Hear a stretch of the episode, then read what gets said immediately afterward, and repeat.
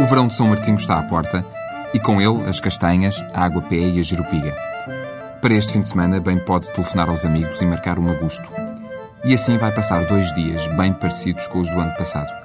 E possivelmente iguaizinhos ao São Martinho do ano que vem. Se quer um programa diferente para amanhã e domingo, que tal ir comer castanhas para o Jerez? A viagem é longa e o Magusto vai ficar mais caro em gasolina do que em castanhas. Mas convenhamos que é bem mais original, não? Ainda mais original é a forma como pode conhecer o único Parque Nacional português. Em vez de andar a pé, numa caminhada pela natureza, ou numa volta de jipe por trilhos e ribeiros, propõe um passeio a cavalo.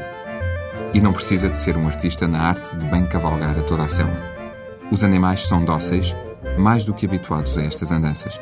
E transportar turistas no dorso é coisa normal para o luar, o estrela, o granizo ou o negrita. Vai passar por bosques onde apetece inventar novas palavras para o tom verde. Vai encontrar vestígios de ocupação humana com milhares de anos.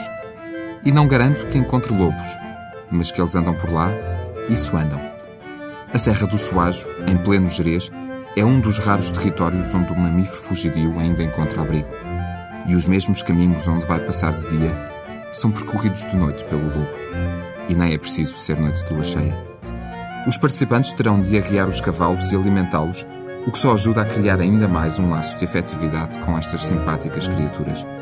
O passeio custa 360 euros por pessoa. Inclui as refeições todas, os guias e duas noites de alojamento na Quinta do Fijó, nos Arcos de Valdevez, bem perto de Ponta da Barca. Para mais informações, consulte www.oficinadanatureza.pt.